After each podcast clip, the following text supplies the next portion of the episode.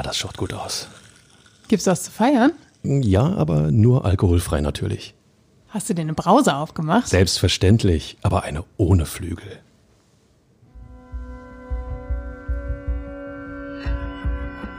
Immer härter. Der Podcast der Berliner Morgenpost.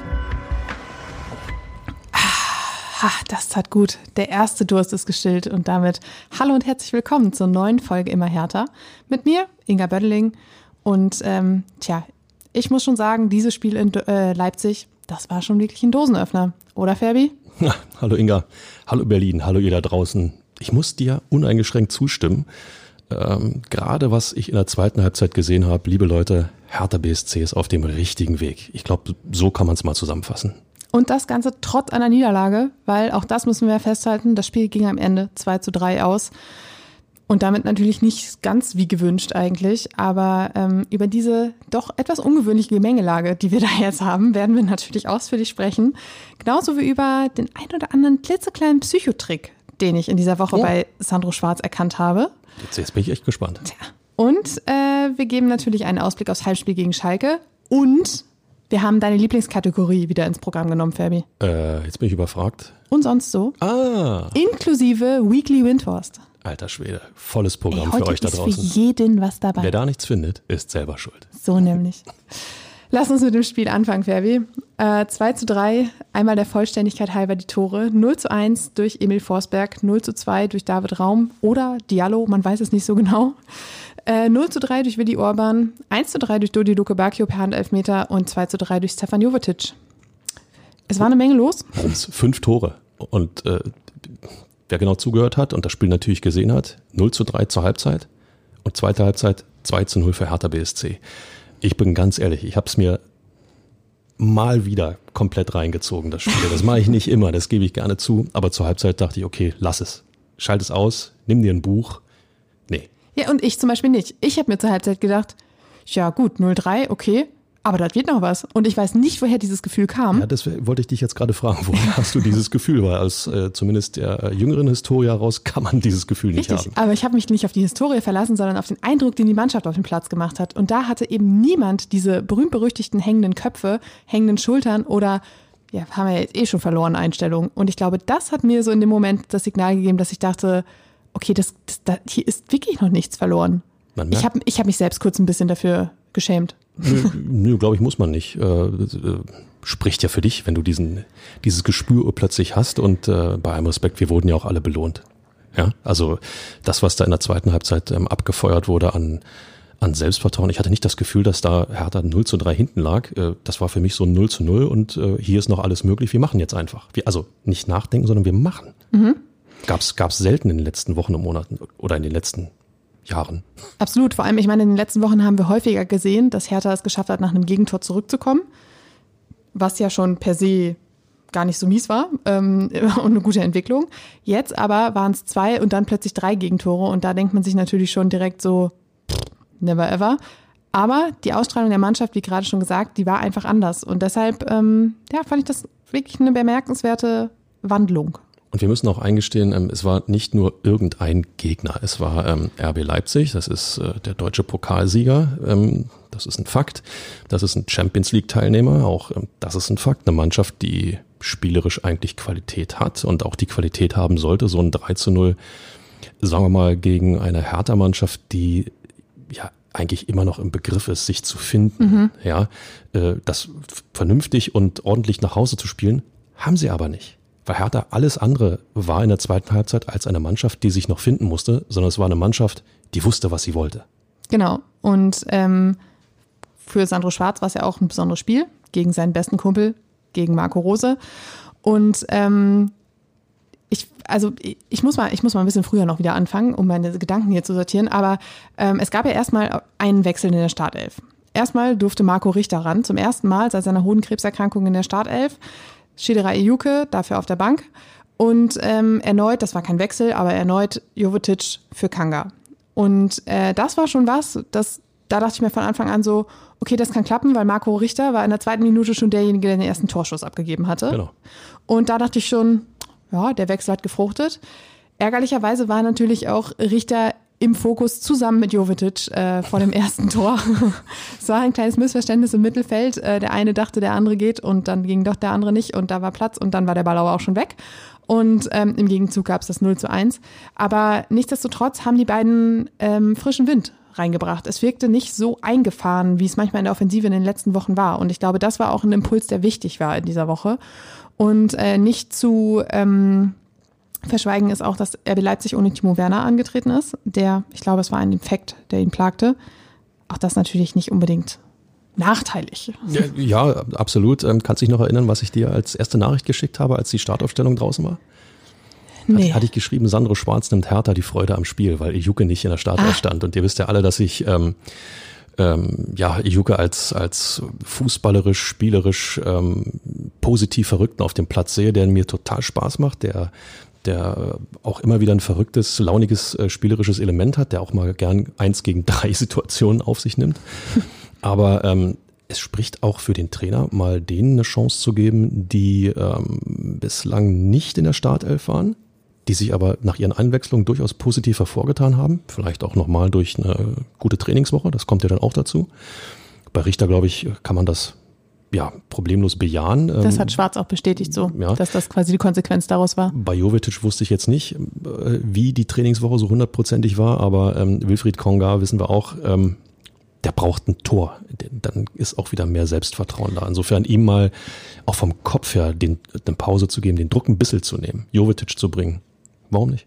Hinzu kam natürlich auch, dass Konga noch ähm, von letzter Woche einen Infekt hatte. Das heißt, die Trainingswoche Absolut. lief auch ein bisschen langsamer an. Absolut. Ich glaube, dass auch deshalb die Entscheidung für Jovetic fiel. Aber ähm, naja, ich finde, so, ein, so einen quirligen ähm, ja, Fußballliebhaber wie Ejuke es ist, von der Bank zu bringen, ist natürlich auch nicht schlecht. Also wenn du so jemanden noch in der Hinterhand hast, hast der dann solche äh, leidenschaftlich spielverliebten Impulse setzen kann, kann man sich gönnen. Ja, hat aber nicht zur Halbzeit nicht jeder gedacht. weil weil da lief, da lief es ja eigentlich dann doch wieder in die falsche das Richtung, stimmt. auch wenn deine Intuition natürlich sofort auf der richtigen. Das ist diese weibliche Intuition. Das, das äh, ist, kann man nicht lernen. Kann man nicht lernen, genau. Ähm, bei äh, Sandro Schwarz jedenfalls, ähm, dem stand der Schock ins Gesicht geschrieben nach dem 0 zu 3 aber auch nur kurzzeitig, weil auch er natürlich sofort umschaltete. Aber ich meine, drei Gegentore in 20 Minuten, da kannst du eigentlich auch direkt in den Bus und nach Hause fahren. Ähm, wir dröseln das auch nochmal eben kurz auf. Ich habe vorhin schon gesagt, unnötiger Ballverlust im Mittelfeld vor dem 0 zu 1 äh, nach Missverständnis zwischen Richter und Jovetic. Ähm, das heißt, das Gegentor fiel irgendwie dann doch aus einer eigenen Offensivaktion. Das zweite Gegentor Standard, das war eine Ecke. Und ähm, ich glaube, Diallo war es, der dem Ball die Richtung vorgegeben hat, aber Rochel war auch noch mit dem Kopf dran und ähm, David Raum soll es gewesen sein, der da offensichtlich noch mit der Wade so ein bisschen. Die einen gaben David Raum das Tor, die anderen Diallo es war jedenfalls kein Eigentor. Ja, aber auch und das wäre egal, wenn er hinter der Linie ist, korrekt dann. Feststeht, es stand 0 zu 2. Und äh, beim 0 zu 3 war es, äh, war ja so ein bisschen Getümmel im Strafraum und André Silva schoss aber ungehindert, also das Getümmel konzentrierte sich auf einen anderen Punkt als auf ihn. Er schoss, ähm, traf aber nur den Pfosten und da stand dann Willi Orban und musste nur noch einschieben. Schon stand es 0 zu 3. Ich habe nach dem 0 zu 2 sofort gedacht, okay, das ist noch machbar, auch wenn Hertha zwei Tore selten bis gar nicht aufholt bei dem dritten Tor dachte ich, gut, ja, jetzt, das ist dann der berühmte Genickbruch. Aber dann kam die Pause und mit ihr irgendwie das Gefühl, hier geht dann doch noch was. Ich bin ja eigentlich auch keine Verfechterin davon, irgendwie die Spieltexte oder so schon in der Halbzeit zu schreiben, weil ich immer denke, hast du halt doppelte Arbeit im Zweifelsfall. Genau. Und deshalb habe ich mich auch ein bisschen zurückgehalten und ähm, tja, der Spielverlauf gab mir dann auch irgendwie recht, weil zur zweiten Halbzeit erstmal direkt zwei Wechsel. Sandro Schwarz nahm äh, Ivan äh, Schunic runter, brachte Wilfried Konga, nahm auch Plattenhardt runter und brachte Mittelstädt. Das hatte auch zum einen den Grund, dass Marvin Plattenhardt schon gelb gesehen hatte und ähm, dass sich äh, Schwarz durch Mittelstädt noch ein bisschen mehr Offensive auf der linken Außenverteidigerposition gewünscht hat. Ähm, tja, das war ziemlich mutige Wechsel, wie ich finde, aber halt auch ein Signal an die Mannschaft. So genau das, was er ihnen auch in der Pause gesagt hat. Ähm, Schwarz hat nämlich auch gesagt, dadurch, dass er die Mannschaft auch nach dem 0 zu 3 nicht am Boden wahrgenommen hat, konnte er seine Halbzeitansprache auch ganz anders richten und äh, hat gesagt, wir gehen hier voll nach vorne. Es war also nichts mit Kapitulation oder wir haben äh, jetzt sowieso schon verloren und lasst es uns doch irgendwie halbwegs zu einem guten Ende bringen und Schadensbegrenzung. Nein, es war voll auf Angriff, alles oder nichts und es wirkte. Natürlich geht Schwarz damit auch ein gewisses Risiko ein. Das muss er aber auch tun. um einfach mal festzustellen, ist die Mannschaft dann schon so weit, wie ich es mir dann tatsächlich vorstelle. Und äh, du kannst natürlich dann in Leipzig auch mal 0 zu 6, 0 zu 7 untergehen, wenn du so viel Offensivkraft dann auf dem Feld hast. Wir erinnern uns an vergangene Saison. So, äh, das ist dann auch unschön. Das gibt äh, gerade in dem leichten Höhenflug, in dem sich Hertha ja befand und nach wie vor befindet, ähm, dann doch mal einen ordentlichen Dämpfer. Aber er wurde für das Risiko belohnt. Warum? Weil die Spieler dieses 0 zu 3 abgehakt hatten. Das war mein Eindruck. Sie haben diese erste Halbzeit komplett ausgeblendet und ich habe es vorhin schon gesagt, sie sind eigentlich mit diesem 0 zu 0 Gefühl ins Spiel gegangen. Und prompt gibt es Torsituationen für Hertha BSC und bei allem Respekt, RB Leipzig, ähm, spielerisch starke Mannschaft, der Kader ist wirklich gut. Aber Bäume haben die in der Saison in der Bundesliga zumindest auch noch nicht ausgerissen. Und auch in der ersten Halbzeit nicht. Es war ja auch nicht so, dass Leipzig Hertha überrannt hätte mit Offensivfußball und einem Feuerwerk an, an Chancen und, und Emotionen, sondern es waren halt wirklich drei Chancen, drei Treffer, absolute Effizienz. Und ähm, hier gehen schon die Lichter aus, Fabi. Ja, das sollte uns zu denken geben. ähm, und ich finde, das war auch so ein, so ein Zeichen. Du hast gerade gesagt, Schwarz hat ähm, vielleicht auch so ein bisschen geguckt, wie weit ist die Mannschaft wirklich schon, aber er hat ihr einfach Vertrauen gegeben und gesagt, ich weiß, dass ihr hier noch nicht fertig seid mit diesem Spiel. Und das haben sie ihm ja auch zurückgezahlt. Wenn, und wenn, wenn einer an dich glaubt, warum sollen dann nicht auch mehrere an dich glauben? Glaub, und du selbst an dich. Und du selbst an dich. Und ich glaube auch der, der Hertha-Fanblock hat äh, ordentlich Alarm gemacht in der zweiten Halbzeit, also auch in der ersten Halbzeit, aber hab, gerade in der zweiten Halbzeit. Und das, das gibt nur, dir nochmal Rückenwind. Ne? Genau, ich habe es ja nur im Fernseher gesehen und ich weiß dann auch nie so ganz genau, wie denn da die Mikrofone gestellt sind, aber ich habe mehr blau-weiße Unterstützung gehört als Leipzig-Unterstützung. Ja, das kann man ganz einfach runterbrechen. Du hast sie gehört. Ja. Das, das ist der Punkt. Du hast Hertha-Fans gehört, wie sie ihre Mannschaft angefeuert haben, wie sie ihre Mannschaft, äh, wie sie ihrer Mannschaft den Rücken gestärkt haben auch weil sie erkannt haben, nein, äh, ja, es steht 0 zu 3, aber ähm, das ist kein 0 zu 3. Dafür war Hertha nicht schlecht genug, ist jetzt blöd gesagt, aber Leipzig war dafür nicht gut genug, als dass es eigentlich 3 zu 0 stehen kann. Wir wissen alle, wie Tore passieren. Nochmal der Fehler im Mittelfeld, zack, Ball weg. Ich glaube, John Joe Kenny äh, hat dann auch einmal nur, äh, wie sagt man, Geleit, Be Begleitschutz äh, äh, gegeben, anstatt irgendwo mal energisch dazwischen zu gehen. Aber das passiert, das ist so. Und äh, vor diesem Hintergrund machen die Einwechslungen Sinn, macht die Unterstützung Sinn und äh, das passt zu dem Auftritt und zu der Entwicklung, die Hertha genommen hat bislang. Genau, und diese Entwicklung hat sich dann auch nochmal manifestiert in dieser guten Minute, die dann äh, zwischen der 62. und 64. passierte. Ähm, erstmal gab es Elfmeter nach Handspiel von Diallo. Äh, Kenny wollte eine Flanke. Völlig zu Recht. Übrigens nicht, dass da wieder irgendwelche Diskussionen aufkommen. Also das, das ist ein klares Ding. Genau, da wurde auch gar nicht viel diskutiert. Ähm, und äh, der Ball sollte eigentlich reingeflankt werden in den Strafraum. Diallo stand mit dem Arm daneben äh, oder dabei, hat abgeblockt. Elfmeter, klare Sache. Luke Barrio traf, äh, trat an, ebenso klare Sache, fünftes Saisontor. Und dann hat es wirklich nicht lange gedauert nach dem äh, erneuten Anstoß. Da bekam Hertha einen ähm, Freistoß auf der rechten Seite.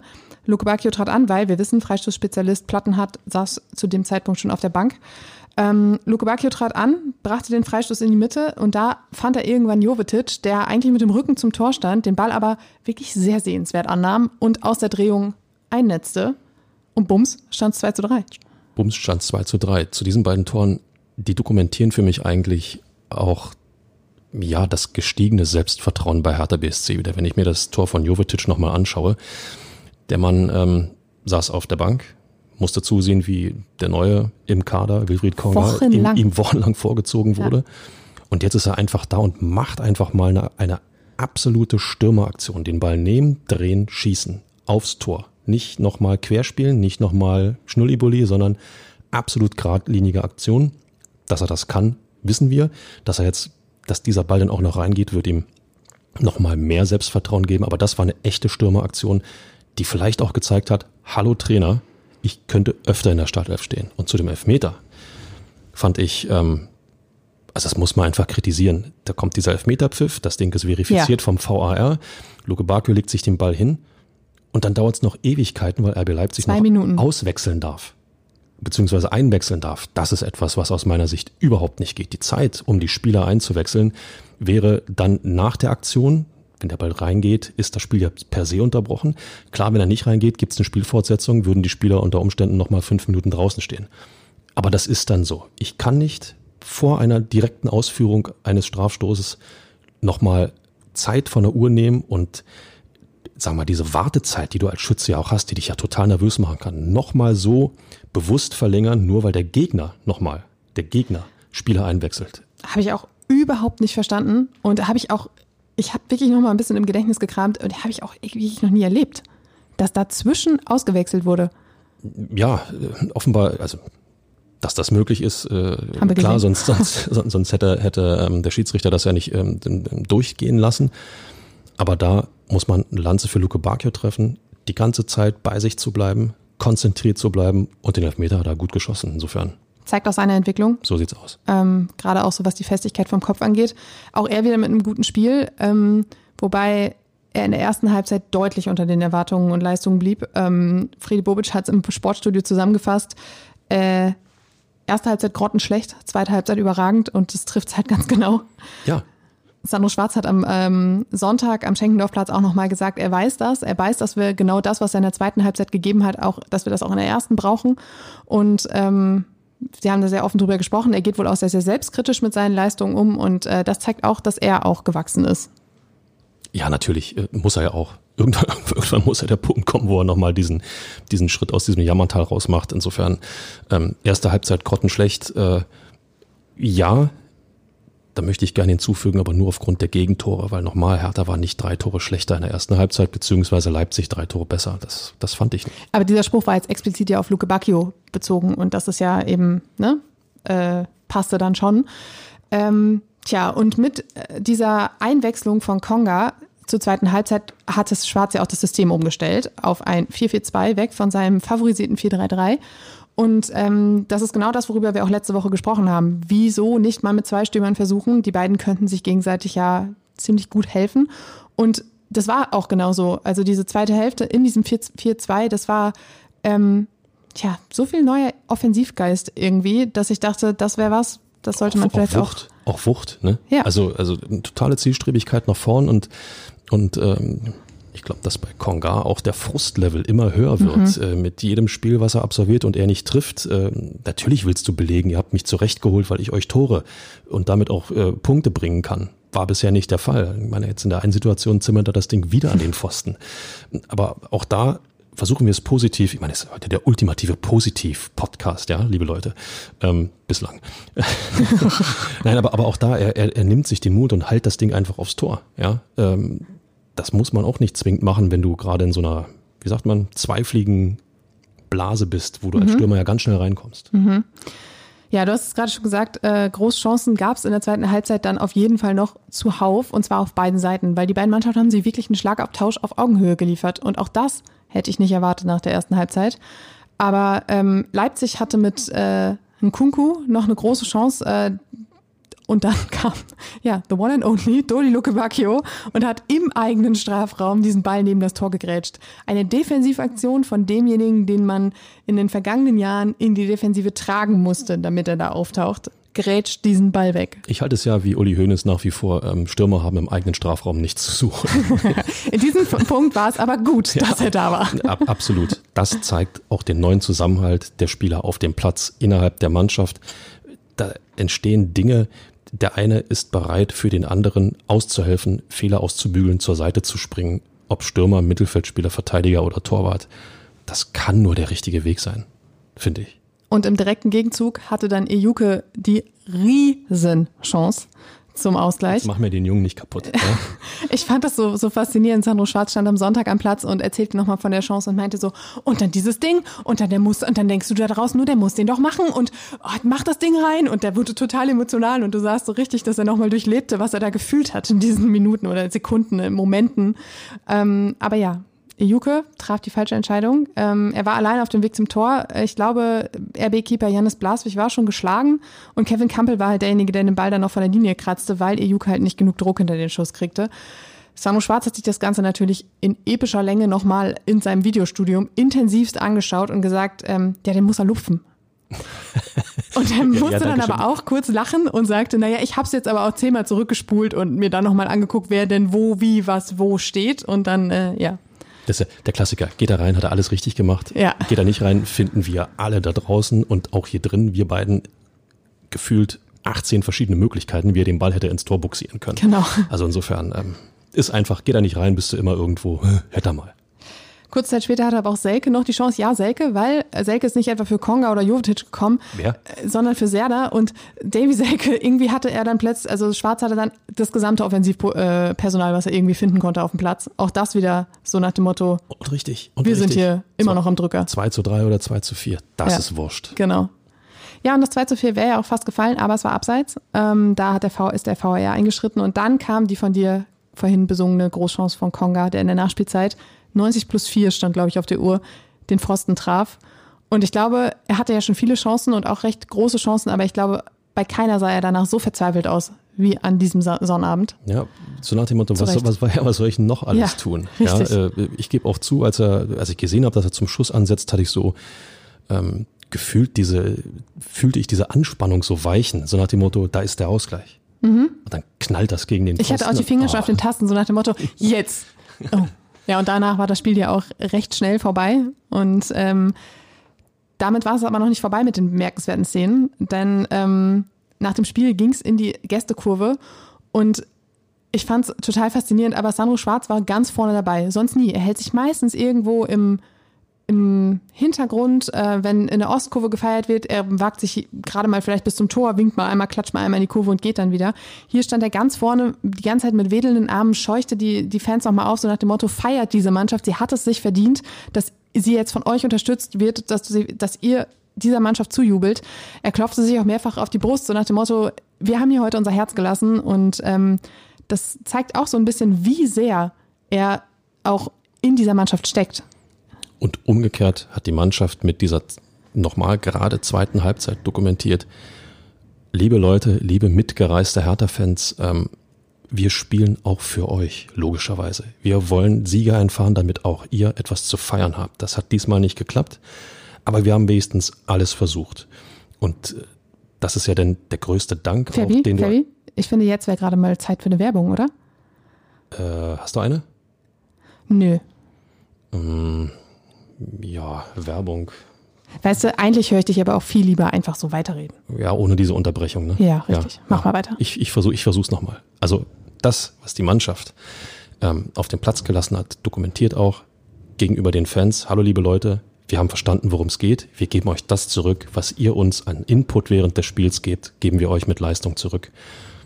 Das muss noch ein paar Mal öfter passieren. Dann ist auch diese Bindung, über die wir in den vergangenen beiden Jahren, ja, die wir gesucht haben irgendwo, die ja nicht vorhanden war, dann wird auch diese Bindung wieder noch stärker und dann können solche Spiele wie in Leipzig auch ähm, ja, mit Punkten veredelt werden. Da bin ich mir ziemlich sicher. Ich glaube auch, ähm, Marco Rosa hat hinterher gesagt, äh, Hertha ist sportlich auf einem richtig guten Weg. Äh, was da an Qualität und Energie auf dem Platz steht, ist stark. Wenn du das, also klar, wir müssen jetzt bedenken, dass äh, der Trainer von Hertha BSC sein allerbester Kumpel ist und äh, wie er vor dem Spiel sagte, zwischen die beiden kein Blatt Papier passt. Aber ähm, nichtsdestotrotz hört ja man sowas teurer. natürlich gern. Papier wird ja auch immer teurer. Ja, stimmt. Also insofern. Äh, aber sowas hört man natürlich gern. Und Freddy Bobic äh, stand nach dem Spiel im ZDF Sportstudio und hat gesagt, wenn du verlierst, dann willst du so verlieren. Boah, Oder dann verlierst du am liebsten so oder so. ja, verstehe ich, weil äh, im Grunde genommen kannst du dir so viel nicht, nicht vorwerfen. Klar, für die drei Gegentore wirst du auch in den Analysen immer Möglichkeiten finden, wo du feststellst, da ist was schiefgelaufen, da hätten wir es besser machen können oder auch da haben wir es falsch gemacht. Aber äh, ja, du lässt alles auf den Platz, was momentan möglich ist. Und wenn der Gegner dann dieses eine Tor aus welchen Gründen auch immer mehr geschossen hat, dann ist das so. Klar, wir haben auch in den vergangenen Wochen öfter gesagt, es müssen hier und da auch mal Punkte her. Also ich sag mal, das war ein gefühlter Punkt. Hilft dir in der Tabelle nicht weiter, aber für den Kopf. Genau, und ich glaube, dass, dass hinter Friede Bobic Aussage auch einfach der Wunsch stand, es soll jetzt nicht alles hinterfragt werden durch diese Niederlage. Die Serie von fünf Spielen ohne Niederlage, sie war gebrochen. Ähm, man hatte gewonnen, viermal unentschieden gespielt, jetzt diese Niederlage, aber es sollte jetzt nicht alles hinterfragt werden, weil die Entwicklung stimmt, der Trend stimmt und das gesamte Konstrukt, dieses Kollektiv, was da in Westend gewachsen ist, das soll dadurch jetzt nicht wieder bröckeln. Da muss ich dir ja schon wieder sprechen. Gerne. Ja, ähm, Hertha hat viermal hintereinander aber auch nicht gewonnen. Ja, insofern. Du wolltest hier doch vorhin den positiven Podcast machen. Abso absolut, aber ähm, wir müssen dann auch die Kirche irgendwann im Dorf lassen. Ich glaube, ähm, das sind wir auch unserem, wie sagt man mal so schön, das sind wir unserem eigenen Anspruch schuldig. Ähm, du hast auch viermal nicht gewonnen, ja, du hast viermal einen Punkt geholt, aber du hast viermal auch, sagen wir mal, Führung aus, äh, nicht, jedes Mal Führung aus der Hand gegeben, aber du hast innerhalb dieser vier Spiele auch hier und da eine Führung aus der Hand gegeben, hast Punkte verschenkt. Diesmal wäre es an der Zeit gewesen, und jetzt wieder der Versuch des Positiven, diesmal wäre es an der Zeit gewesen, aus so einem Spiel, was eigentlich schon klar verloren war, diesen Punkt mitzunehmen, mit dem keiner rechnet. Du hast, du hast absolut recht. Es ist ein unglaublich schmaler Grad, auf dem Hertha gerade wandelt. Einmal zwischen dieser guten Stimmung, diesem guten äh, ja, Trend, der einfach nach oben zeigt, aber eben der fehlenden Punkte. Und irgendwann fehlen dir ja dann auch Argumente für den Weg, den du jetzt gerade gehst, wenn du diese Punkte eben nicht sammelst. Da kannst du noch so viel loben und sagen, ach, ist ja alles toll und wir sind, wir sind eine Mannschaft und es funktioniert alles so gut. Aber ja, das, das Ergebnis ist ja am Ende dann doch ja, das Entscheidende. Fußball ist ein Ergebnissport. Richtig. Es ist und bleibt so und nur gute Leistungen sichern dir keinen Klassenhalt oder gar größere Ziele. Insofern noch, ist, ist, das, ist das schmal, du sagst es. Ist richtig, aber noch ist diese positive Stimmung, die diese ganze Mannschaft und diesen Verein umschwebt, ja einfach zuträglich. Gibt ja auch keinen Grund, sie nicht mehr, äh, sagen wir mal, zu haben. Ähm, auch äh, klar, dass ihr da draußen lieber Siege feiert als äh, nur schmale Unentschieden oder ähm, gefühlte Punktgewinne, ist ja völlig klar. Aber ich glaube, nach den vergangenen Jahren und dieser riesengroßen, ähm, ja, diesem Absturz, den Hertha halt durchgemacht hat, guckst du dir auch solche Niederlagen gerne an, weil du siehst, da wächst wieder was. Hast du gerade in meinen Kopf geschaut? Das ist eigentlich genau das, was ich gerade. Ja, Fabi. Wir, wir, verstehen uns blind hier. Ich äh, bin schockiert. Aber, aber genau deswegen ja auch unser Intro von vorhin. Ähm, ich glaube, dass dieses Spiel durchaus ein Dosenöffner, ein Weckruf sein kann dafür, dass es jetzt auch mit den Punkten funktioniert. Einfach, du hast jetzt gegen ein vermeintliches Top-Team, das ist in der Tabelle gerade nicht so ganz zu sehen, aber es ist ein Champions League-Teilnehmer, es ist der Pokalsieger. Du hast gezeigt, dass du mithalten kannst und dir fehlt am Ende vielleicht auch einfach nur noch das Quäntchen Glück, um hier noch einen Punkt mitzunehmen. Und dieser Punkt, der hätte sich wahrscheinlich angefühlt wie ein Sieg. Jetzt ist es halt eine Niederlage, die sich irgendwie trotzdem gar nicht so mies anfühlt, die auf jeden Fall Mut macht. Anfühlt. Eine Niederlage, die sich wie ein, wie ein Remis anfühlt. Ja, ja ne? die aber auf jeden Fall Mut macht. Und ähm, genau deswegen, ähm, tja, musst du, da, musst du das jetzt irgendwie auch nochmal mitnehmen, vielleicht auch als Rückenwind für das Heimspiel gegen Schalke am kommenden Sonntag. Und ähm, trotzdem finde ich die gesamte Stimmungslage gerade etwas kurios. Als jemand, der quasi vor einem Jahr zur gleichen Zeit diesen Verein auch schon betreut hat, ist es ein bisschen merkwürdig. Jetzt steht Hertha auf dem 15. Platz und hat acht Punkte. In der vergangenen Saison, nach zehn Spieltagen, stand Hertha auf dem 12. Platz und hatte zwölf Punkte. Damals ging das Gemoser aber schon etwas länger mit Pardada ist er noch der Richtige, wie lange geht das noch gut? Die Ergebnisse fehlen, das läuft alles noch nicht. Das heißt, die Kritik war riesig, die Stimmung war irgendwie dann doch auch schon am Kippen und ähm, ja, irgendwie sieht es jetzt tabellarisch deutlich schlechter aus, aber stimmungsmäßig viel rosiger. Vielleicht war auch die Anspruchshaltung im Verein und auch ähm, im Hertha-Umfeld zu diesem Zeitpunkt noch eine andere. Man hatte irgendwo noch vielleicht auch nur diesen latenten Wunsch, dass es bergauf geht. Jetzt muss es doch aber mal bergauf gehen. Ich meine, wie lange wollen die denn noch warten? Jetzt äh, müssen wir doch aber mal in die obere Tabellenhälfte und äh, vielleicht mal äh, schelmisch Richtung Europacup linsen. Und das funktionierte nicht. Dazu Leistung auf dem Platz, die ähm, ja jeden Keim der Hoffnung auch ein bisschen zerstört haben, dass es mal wieder irgendwie bergauf gehen könnte. Ich glaube, das hat etwas mit Kai Bernstein zu tun, mhm. der gerade bei Hertha BSC intern, aber ich glaube auch im gesamten Umfeld einfach mal so nonchalant gesagt hat, Leute, kommt alle mal runter. Kommt alle mal runter und schaut euch an, wo wir eigentlich tatsächlich stehen. Lasst uns einen neuen Bodensatz sozusagen bilden und auf dem aufbauen. Die großen Erwartungshaltungen einfach mal wegwischen und einfach mal nur darauf achten, spielen wir ansehnlichen Fußball, spielen wir Fußball, der die Leute mitnimmt und können wir mit diesem Fußball auch entsprechend punkten, um nach oben zu kommen. Die, ich glaube, die erste Anforderung ist erfüllt. Dass Hertha inzwischen Fußball spielt, den man, ja, den man sich wieder anschauen kann, muss man, glaube ich, so klar anschauen sagen. Möchte. Anschauen möchte. Ähm, okay, mit den Punkten hapert's noch, aber diese gesamte Anspruchshaltung, ähm, nein, ich sage es jetzt nicht, ja, Big City Club, aber sag das doch. Äh, diese, diese, gesamte, diese gesamte Anspruchshaltung, wir sind wer, ist mein Gefühl von außen. Das ist bei weitem nicht mehr so ausgeprägt, wie es noch vor einem, vor zwei Jahren war, sondern ganz im Gegenteil. Demut. Demut vor, vor der Situation und lasst uns akribisch arbeiten, dass wir nach vorne kommen. Mein Gefühl. Und ich glaube, dass auch Sandro Schwarz da seinen Anteil dran hat, weil er zu Hertha gekommen ist und gesagt hat, mich interessiert überhaupt nicht, was in der Vergangenheit passiert ist. Ich gucke jetzt nach vorne. Ich habe hier meine Basis, mit der ich arbeite und äh, das ist mein Weg, den ich gehen möchte. Wir haben uns vorher darüber verständigt. Es gab ja etliche Gespräche mit Friedi Bobic auch darüber, wie Hertha Fußball spielen will, wie das alles aussehen soll diese Saison und Bums, er hat sich diesen Plan gemacht, los geht's. Und er hatte auch eine gute Gruppe beieinander, um die, mal sein Schlagwort nochmal zu Gruppe. erwähnen. Kleiner Funfact übrigens, den ich an dieser Stelle nicht äh, vorenthalten möchte. In der Vorsaison hatte Hertha zu diesem Zeitpunkt noch kein Unentschieden. Jetzt sind es fünf. Ja, ist das jetzt eine Steigerung oder ist das keine Steigerung? Vorhin hast du gesagt, äh, vier Punkte ja, weniger. Ja, ja, es war doch nur ein Funfact. Ich wollte den jetzt hier nicht weiter bewerten. Also ich fand den spaßig. Siehst du. Ähm, tja, so. Ähm, warum das alles so ist, wie es gerade ist, dass es sich doch deutlich besser anfühlt, als es eigentlich auf dem Papier ist. Ich habe da so eine Analyse gemacht. Oha. Ja, ja. Spitzt die Ohren da draußen. Jetzt geht's los. Und zwar hat Sandro Schwarz da so seine kleinen Psychotricks. Fabi, Fabi schon ganz aufgeregt. Ja, ich, ich, bin total wortlos, sprachlos gerade, weil ich. Äh, hä?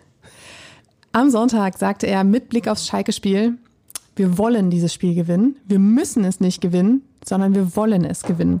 Fand ich eine sehr interessante ähm, ja, Drehung, weil damit nimmt er so den Druck von den Spielern, sich jetzt endlich belohnen zu müssen. Weißt du, wenn du die ganze Zeit sagst, wir haben jetzt äh, gut gespielt und die Leistung stimmt, aber wir müssen jetzt endlich mal gewinnen, da macht der eine oder andere Spieler sofort dicht und dann ist das Selbstvertrauen vielleicht doch nicht mehr da. Aber wenn du sagst, wir wollen gewinnen, dann kommt das aus dir selbst. Das ist dein eigener Antrieb, dein eigener Wunsch. Und ähm, tja, das ähm, ja, fördert vielleicht auch nicht unbedingt so eine Blockade im Kopf, die entstehen kann, wenn du Druck hast. Aber willst du als Sportler nicht immer gewinnen? Ja, aber ich meine, wenn du die ganze Zeit in so einem tiefen Tal äh, der schlechten Ergebnisse steckst, wie Hertha das in den vergangenen Monaten und äh, Jahren gemacht hat, dann ist es ja gar nicht schlecht, sich da so peu à peu wieder rauszuarbeiten und zu sagen, okay, jetzt wollen wir gewinnen. Das ist jetzt unser Wunsch, es ist unser Anliegen und nicht das von oben drauf geknüppelte jetzt aber hinter. Ich finde, gegen Schalke müssen sie auch gewinnen. Punkt. Ja, ich auch, aber es so. ist, ja, ist ja völlig wurscht, wie Sandro Schwarz denen das erklärt, den Spielern. Wenn er seiner Mannschaft sagt, wir wollen dieses Spiel gewinnen, weil wir haben das Zeug dazu, dann ist es einfach durchaus was anderes, weil wir wissen alle, Fußballer sind sensible Pflänzchen, da musst du halt vorsichtig mit umgehen. Wenn du damit drauf trittst, nach dem Motto, jetzt aber müssen wir mal, wenn es funktioniert, ist uns das ja allen recht. Der Kopf spielt eine entscheidende Rolle, dass die alle kicken können bei Hertha BSC. Ich glaube, das müssen wir niemandem mehr erklären. Ähm, das sieht man inzwischen öfter auch in den Spielen wieder, dass das funktioniert. Klar spielt der Kopf eine Rolle und äh, da eben diesen diesen totalen Siegdruck äh, rauszunehmen. Ich könnte mir vorstellen, dass sich die, die Jungs, wie man immer so schön sagt, diesen Druck dann auch selber machen, wo sie sagen, kommt, ey, jetzt nach der tollen Leipzig zweiten Halbzeit und nach den vier Unentschieden, wo wir gegen Spitzenmannschaften wie Leverkusen beispielsweise geführt haben, ja, wo wir auch da einen Rückstand gedreht haben. War doch so, ne? Gegen mhm. Leverkusen. Jetzt, jetzt ist es fällig, jetzt muss es passieren und äh, bitteschön jetzt zu Hause gegen Schalke, gegen den Aufsteiger. Jetzt wollen wir es aber auch wirklich. Ich glaube, dass die Jungs sich den Druck schon zumindest äh, teilweise selber machen und das finde ich auch nicht verkehrt. Nee. Wichtig ist, und da bin ich total bei dir, dass sie mit, mit äh, Sandro Schwarz, mit dem Trainer jemanden haben, der praktisch so ein Ventil darstellt und ihnen sagt, Kinder, ihr müsst nicht. Er sagt aber, wird aber immer durch die Blume sagen, es wäre schön, wenn. Mhm. Naja, aber ich finde, man kennt das doch auch von sich selbst. Weißt du, wenn du jetzt in, keine Ahnung, ein großes Projekt bei der Arbeit ansteht und es wird angeteasert mit, wir wollen das hier alle zusammen schaffen, ist es doch schon ganz anders als, ähm, als ähm, wir müssen das jetzt hier in Angriff nehmen. Inga lacht, weil ich gerade einen dezenten Stolperer beim Rückwärtslaufen hingelegt habe. Das, äh, ihr wisst, ich stehe am Mikro selten still. Ähm, warum das so ist, ich habe keine Ahnung. Kleiner Zappel, Philipp. Vielleicht brauche ich mal einen psychologischen Trick dafür, dass ich stehen bleibe. Ich habe auch noch einen. Oha. So, Fabi. Und zwar, das hängt so ein bisschen mit dem ersten Teil zusammen, konzentriert sich Sandro Schwarz bei der Mannschaft, bei seiner Mannschaft, bei der Bewertung der Spiele auf die Stärken des Teams und nicht auf die Schwächen. Ein großes Umdenken im Verga äh, Vergleich zur vergangenen Saison, als immer wieder die Schwächen der Mannschaft als Erklärung für Niederlagen herhalten mussten. Ähm, uns fehlten Flügelspieler hier. Wir haben Verletzungen da. Ähm, wir sind einfach noch nicht da zusammengewachsen. Das fehlt, das fehlt, das fehlt, das funktioniert nicht und jenes funktioniert auch nicht. Da hattest du die Erklärung für die Niederlage, hast aber gleichzeitig auch deiner Mannschaft so ein bisschen das Selbstvertrauen genommen. Alibi gegeben. Auch das, ja, auch das. Eigentlich können wir gar nicht gewinnen, weil uns fehlen ja die Flügelspieler. Uns genau. fehlen ja die, die äh, Führungsspieler. Genau. Ja? Also ähm, das ist gefährlich, gebe ich dir recht. Und jetzt ist es so, äh, auch Schwarz kritisiert natürlich was, wenn, wenn es nicht läuft, wenn es nicht funktioniert. Das hat er nach der Derby-Niederlage direkt am ersten Spieltag zuhauf gemacht. Das macht er auch jetzt immer, dass er sagt, da waren wir nicht griffig genug oder so. Aber es ist nie so, dass er beispielsweise einzelne Mannschaftsteile anprangert, dass er versucht, ähm, Niederlagen an irgendwas festzumachen, sondern er nimmt immer die gesamte Mannschaft in die Verantwortung und sagt aber gleichzeitig auch immer, was dann gut war. Und auch das ist ja so ein, so ein Kniff, um einfach dieses Selbstbewusstsein, dieses Selbstvertrauen in die eigenen Stärken zu schärfen und zu sagen, wir als Mannschaft können das lösen, wenn wir das, das und das noch abstellen. Und dieses ins Positiv gedrehte, tja, finde ich auch nicht verkehrt. Was sage ich jetzt darauf? Du Ja, suchst jetzt händeringend irgendwas, woran du mäkeln kannst. Na, ja, ja wahrscheinlich, wahrscheinlich ist das so, aber äh, ähm, wenn wir das und das noch abstellen, dann kritisiert er ja im Endeffekt doch, indem er nur positive ähm, Worte findet, um Dinge Ja. anzusprechen, die nicht laufen. Ja. Ähm, das kann durchaus hilfreich sein und es schadet ja auch nichts, wenn man ähm, immer wieder zu hören bekommt, das habt ihr gut gemacht. Dieses permanente Lob ähm, ist ja auch total hilfreich, dass da irgendjemand abhebt. Ich glaube, Nee. so nach dem Motto, so nach dem Motto, hast du gut gemacht, okay, ich weiß, was ich kann, muss er mir nicht wieder lobend sagen. Da reichen die Ergebnisse noch nicht, um auch nur daran zu denken, dass man der Meinung ist, irgendwie, jetzt klappt das aber, jetzt können wir das. Genau, aber stattdessen manifestiert sich ja zumindest das, was, was gelobt wird. Und das ist dann, ja, okay, das, das können wir, wir, wir können das. Und beim nächsten Mal arbeiten wir dann wieder an was anderem weiter. bin ich, bin ich total bei dir. Und ja, die Leistungen sagt- belegen ja, dass offenbar Schwarz den richtigen Ton findet, die richtige Art und Weise findet, auch die richtigen Worte findet, um dieser Mannschaft so viel mit auf den Weg zu geben, dass sie nicht mehr in sich zusammenfällt, wenn sie in Rückstand ist, Richtig. dass sie an sich glaubt, wenn sie auch mal vielleicht mehr Offensivpotenzial auf dem Platz hat, als, als notwendig ist. Das funktioniert, das fühlt sich gut an. Komm, einmal meckern. Die Punkte fehlen einfach. Es sind zu wenig Punkte. Aber auch da hat Sandro Schwarz am Sonntag noch gesagt, das ist uns bewusst. Uns ist bewusst, dass die Lage in der Tabelle und unser, ja, ja, die Lage in der Tabelle einfach nicht gut ist. Und wir gehen auch immer kritisch mit unserer Leistung um. Er wollte auf keinen Fall den Eindruck aufkommen lassen, dass man jetzt irgendwie happy und zufrieden im Bus nach Hause gesessen hat und gesagt hat, ja, haben wir zwar verloren, aber hey, wir haben gut gespielt. Sondern man hat sich trotzdem geärgert. Er hat auch am Sonntag nach einer Nacht drüber schlafen nochmal gesagt, mir gehen diese Chancen dann auch nochmal durch den Kopf und ich denke mir so, oh, hätte, wäre, könnte. Das wäre irgendwie dann doch verdient gewesen. Das heißt, sie, sie, ja, mäkeln, sie mosern, sie sind unzufrieden und ich glaube, das ist auch keine schlechte Reaktion, um es beim nächsten Mal besser zu machen. Genau. Und wenn du weißt, was du gut gemacht hast, dann kannst du das als neues Fundament nehmen, um dich doch wieder noch weiter zu steigern. Also, ich glaube, wie wie oft haben das jetzt gesagt? Es fühlt sich besser an, als es die Tabellensituation einfach darstellt. Das ist echt kurios. Ich würde auch gerne nochmal die ganzen äh, Folgen nachhören, um zu gucken, wann wir mal nach einer Niederlage so positiv gesprochen haben. Aber ich Wicht, meine, wichtig ist, wichtig ist, dass bei Hertha niemand auf die Idee kommt, sich Dinge schön zu reden. Auch die Gefahr besteht ja immer.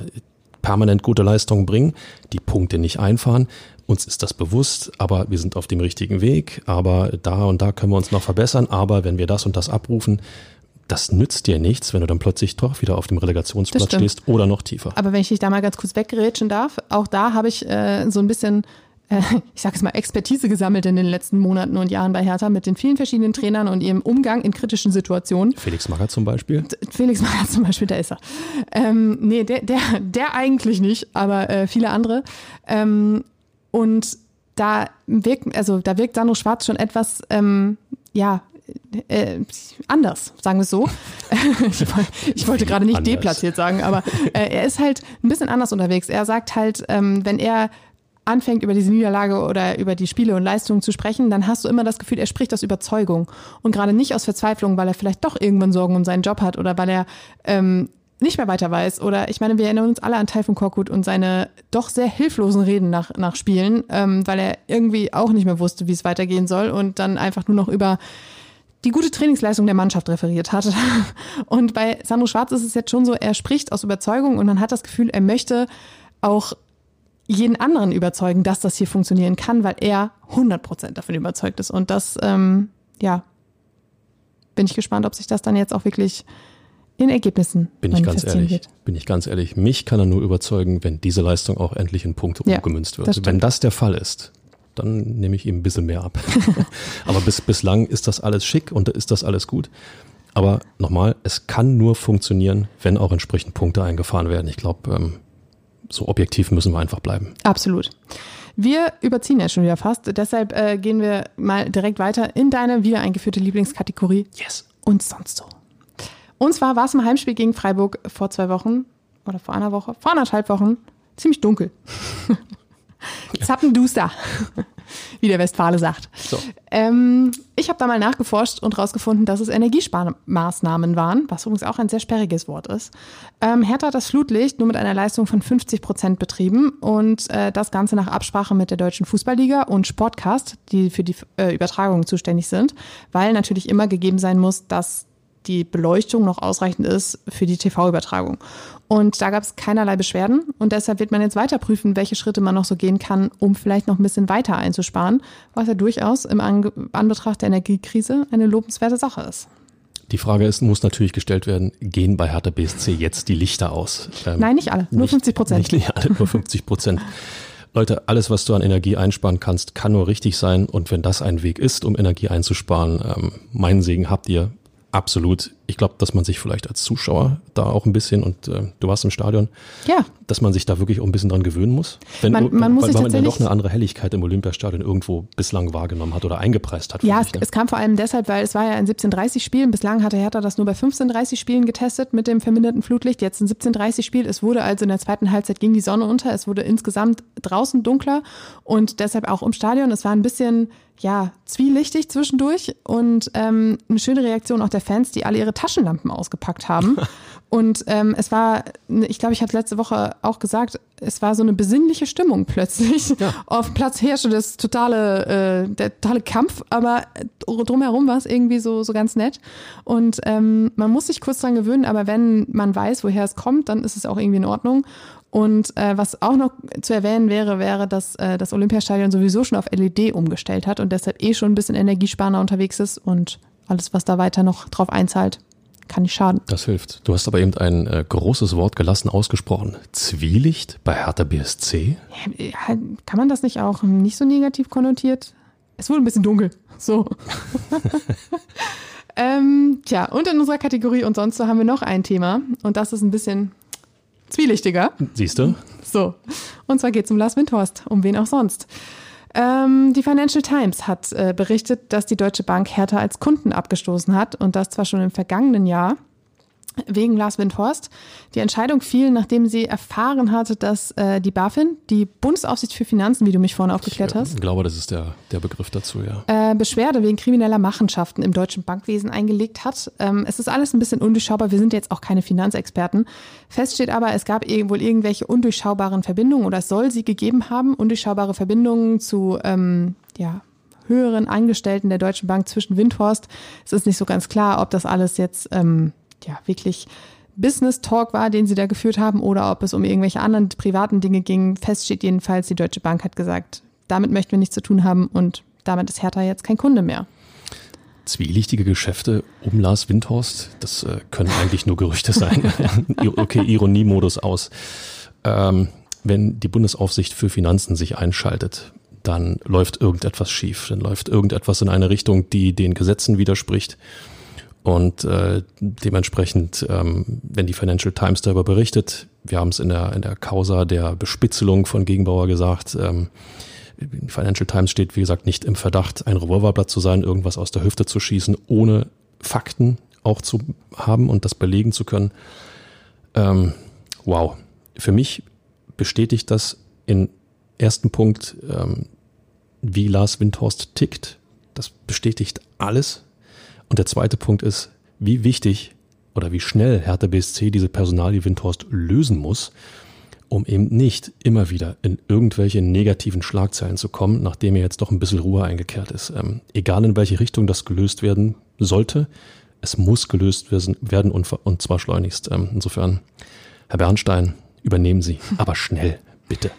Ich habe auch fast ein bisschen den Eindruck, als würde jetzt immer mal wieder noch so ein kleiner, ja, weiß ich auch nicht, Informant aus den Löchern kommen und sagen, ich habe übrigens auch noch was, was man dazu dieser Causa erzählen könnte. Also ich glaube, es ist gar nicht so unwahrscheinlich, dass in, der, in den kommenden Wochen in diesem ganzen Prozess der neuen Investorenfindung und sowas noch mehr von solchen Geschichten auftaucht, die halt einfach zeigen, mit wem Hertha sich da eigentlich eingelassen hat. Ja, und äh, man soll nicht zu oft in den Rückspiegel schauen. Ich erlaube es mir noch einmal, äh, das fällt vor allen Dingen auf die die Leute zurück, die Windhaus damals ins Hertha-Boot geholt haben. Ich meine, liebe Leute, das hätte man zwingend wissen müssen, weil es ja nicht das erste Mal ist, dass, sagen wir mal, um Herrn Windhorst ähm, ja, Schlagzeilen kursieren, die alles andere als koscher sind. Insofern, ähm, Ist einfach schade. Ich glaube, so kann man es zusammenfassen. Schade, da sind wir wieder bei. Aber lassen wir, lassen wir das. Grüße nach Freiburg. So, Fabi, wir werfen noch einen Blick voraus. Und zwar auf das Heimspiel gegen den FC Schalke 04 am Sonntag um 17.30 Uhr im Olympiastadion. Sandro Schwarz hat gesagt, da freuen wir uns drauf auf eine hoffentlich volle Hütte. Ihr habt's gehört da draußen. So. Hinder. Hinder. Hinder. Äh, fangen nicht auch am Montag in Berlin dann die, die, die Herbstferien an? Das ist so. Ja, siehst du, dann müssen die Kids nicht mehr früh ins Bett. Andererseits sind, ist die eine oder andere Familie dann schon wieder im Urlaubsmodus und gar nicht mehr in der Stadt. Insofern. Ähm, Aber die, die in der Stadt sind, einpacken Hinder. Genau, und wenn die Familien außerhalb der Stadt sind, dann sind Bus und Bahn auch nicht mehr ganz so voll. Dann kann man entspannt ins Olympiastadion trödeln, sich ein gutes, hoffentlich gutes Hertha-Spiel anschauen und wer weiß, vielleicht ist man bei diesem historischen Moment dabei. Erster Heimsieg der Saison. Das Handy auf jeden Fall vollladen, damit die Taschenlampe möglichst lange leuchten So. kann. Ähm, die Bilanz: äh, 91 Duelle, 33 Siege, 16 Unentschieden, 42 Niederlagen. Jetzt kommst du. Ausbaufähig. Yes. Ähm, das letzte Aufeinandertreffen in der Vorvorsaison, weil Hertha bekanntlich in der vergangenen Saison in der zweiten Liga unterwegs war. Halt, Schalke, nicht Hertha. Hertha. Danke. Huhu. Schalke. Kann schon, kann schon mal passieren. Bei dieser knappen Relegation kann das schon mal passieren. Ich bitte da um Nachsicht da draußen. Ja, äh, jedenfalls 2021, ähm, da gab es zwei Siege, ein 2 zu 1 und ein 3 zu 0. Und ähm, tja, es gibt ein Wiedersehen mit Alexander Schwolo, der im Sommer zu Schalke ausgeliehen wurde und dort jetzt das Tor hütet. Ähm, ja, wie gut das alles so läuft, das äh, werden wir dann in der nächsten Woche aufarbeiten. Ähm, und welcher Trainer bei Schalke auf der Bank sitzt, das ähm, wissen wir zu diesem Zeitpunkt auch noch nicht sicher, denn Frank Kramer hat nach einem schlechten Saisonstart jetzt noch ein Spiel Schonfrist bekommen. Es hieß schon letztes Wochenende, hm, wackelt. Jetzt hat er noch das Pokalspiel am Dienstag gegen Hoffenheim bekommen. Das heißt, ähm, ja, ob da dann Ende der Woche noch was passiert ist, bleibt abzuwarten. Es ist jedenfalls ein ziemlich angeknackster Gegner, der da kommt. Schalke steht auf Platz 17 mit sechs Punkten, hat als Aufsteiger wirklich keine einfache Saison und ähm, ja, eigentlich, ich habe es gestern in meinem Text geschrieben, Marke Aufbaugegner. Oh, uh, Und, da ist der Druck, ähm, da ist der Druck. Sandro Schwarz würde sagen, wir wollen gewinnen. Wir sagen, wie wir es vorhin schon gesagt haben, Eigentlich muss Hertha gewinnen. eigentlich oder? muss Hertha das, gewinnen. Das ist so ein Wenn Spiel, nicht jetzt, wann dann? Wenn ich, so, wenn nicht jetzt, wann dann? Und äh, nochmal, die Tabelle ist sind bloß zwei Punkte Unterschied. Sollte Schalke aus Versehen reüssieren im Olympiastadion, ähm, dann liegt Hertha einen Punkt hinter Schalke und ich glaube, das wollen wir nicht. Richtig. So, Fabi, ich bin jetzt ein bisschen in der Bred- Bredouille. Und zwar ist mit der, ähm, ja, ohne Niederlagenserie bei Hertha natürlich auch deine Serie gerissen. Ja, wusste, dass du das ansprechen wirst. Aber ich bin ja nun mal kein Unmensch, ne? Und jeder verdient auch irgendwie noch mal eine zweite, manchmal auch dritte, vierte, fünfte. Ich weiß nicht, wie viel Chance es bei dir jetzt schon ist, aber ich frage es dich jetzt einfach noch mal. Hertha BSC gegen Schalke 04, wie geht's aus? Getreu dem Motto, einmal ist kein Mal. Klarer Sieg für Hertha BSC. So, und damit hören wir uns am 24. Oktober wieder. Bis dahin, vielen Dank fürs Zuhören.